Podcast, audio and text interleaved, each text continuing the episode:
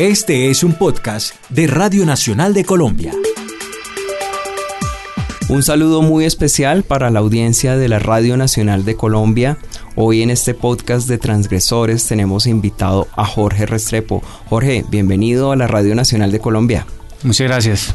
Bueno, vamos a hablar hoy de educación disruptiva. Yo creo que la gran mayoría de gente no sabe, sabemos digamos que de alguna manera eh, la educación viene, viene teniendo problemas, digamos hay muchos debates en torno, en torno a los modelos de educación eh, y ahora digamos surge este, este tema de educación disruptiva. Jorge, cuéntanos qué es la educación disruptiva.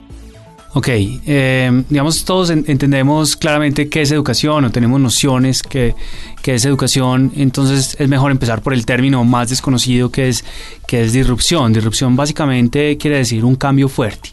Eh, un cambio fuerte, un cambio abrupto y eso lo vemos por ejemplo en, en industrias como la, como la música. Entonces la música veníamos, era, se vendían copias y había, siempre era como la, como la, misma dinámica y ahora llega lo digital y cambia completamente el mundo de la música y, y, todo el mundo se tiene que, que, adecuar a, ese nuevo contexto. Asimismo, creemos que la, que la educación debe sufrir eh, unos cambios, unos cambios eh, derivados primero de un contexto, eh, la educación como la conocemos respondía o responde eh, a una revolución industrial. Eh, si uno ve, la, ve la, educación es básicamente una línea de ensamble en el que hay un primer proceso al final de ese primer proceso se hace una evaluación de qué tan bueno o malo está está ese producto, en este caso eh, el estudiante, si está, si está más o menos defectuoso se vuelve a hacer un reproceso, si está muy malo se saca y los colegios sacan a, los niños de, de, su sistema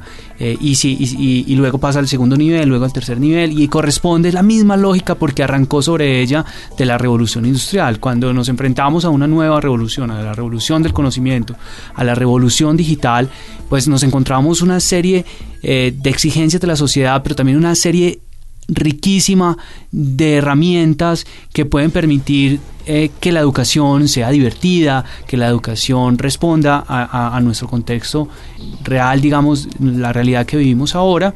Entonces todo esto genera, digamos, un cóctel muy interesante que pensamos que es hora que haya un cambio fuerte y por eso hablamos de educación disruptiva. Sí, yo me imagino, digamos que, que, yo me encontraba justamente en los colegios que ven estudiantes que les fue muy mal en los colegios o en las universidades y resulta que luego terminan siendo excelentes profesionales. Quizás porque justamente lo que estás diciendo, la educación no respondía a, digamos, a, a potenciar las características de cada individuo porque finalmente cada uno es muy diferente y hay gente, digamos, que puede ser artista, están los ingenieros, están los administradores, y yo supongo que la educación disruptiva va justamente también es a potenciar cada, cada ser y cada individualidad. Sí, nosotros creemos eh, que la educación debe apuntar a, ese espacio de convergencia, de primero la pasión, ¿qué nos apasiona? ¿Dónde está lo que nos, lo que nos apasiona? Luego, ¿para qué somos buenos? Entonces, eh, la, pasión, para qué somos buenos, con las capacidades eh, que tenemos eh, y las necesidades del contexto también, porque, porque vemos que los espacios de educación además siempre están encerrados. Mi colegio, por ejemplo, tenía unas barreras gigantes, era casi que con unas fronteras muy grandes y no, no, sabíamos qué estaba pasando afuera del colegio. No hay una relación con el contexto. Entonces es otro, otro mecanismo que nosotros decimos, hay que, hay que apropiarse de los espacios. Eh, los, los espacios educativos deben ser espacios de innovación, de solución de problemas, de creatividad para su contexto, para su comunidad. Bueno, y para alguien entonces, un papá que esté interesado en el tema, eh, ¿cómo se está dando esta también discusión de la, de, la educación disruptiva? Hay colegios que ya estén liderando todo el tema, pues yo supongo que habrá, habrá mucha gente interesada en empezar a conocer más. Sí, hay un montón de, de movimientos, de actividades, de acciones concretas para, para, generar estos cambios. Que valga la pena decirlo también, incluso dentro, dentro del gobierno hay, hay, programas disruptivos que están apuntando a esa, a esa, disrupción, no solamente como temas independientes, sino que hay muchas personas de, gobierno, de academia, de personas independientes como, como yo. Eh, desde muchos ángulos está buscando una, una, una nueva educación. Obviamente es un sistema que ya lleva unas dinámicas, que ya tiene Entonces romper paradigmas es, es difícil, pero, pero se, está, se, está haciendo. ¿Dónde se puede encontrar? Nosotros creamos una, una comunidad en Facebook que se llama Educación Disruptiva, uno lo puede buscar para llegar rápido, educaciondisruptiva.co y ahí ya somos más de 3.000 personas que estamos hablando del tema, que todo el mundo, todo el día y todos los días están eh, posteando diferentes artículos, información relacionada con nuevas formas de, de, acercarse al conocimiento que pueda hacer uno. Yo, por ejemplo, tengo una, una bebé de seis meses y, ahí entonces todo el tiempo está posteando gente qué podría hacer uno con una, una, niña de, de, seis meses para que tenga, eh, para que desarrolle ciertas habilidades, pero también los papás enfrentan, bueno, tengo que escoger el, el colegio de mi, de mi hijo, eh, me voy con, el, con, qué ranking o, o, o qué características debo, debo, debería tener ese colegio.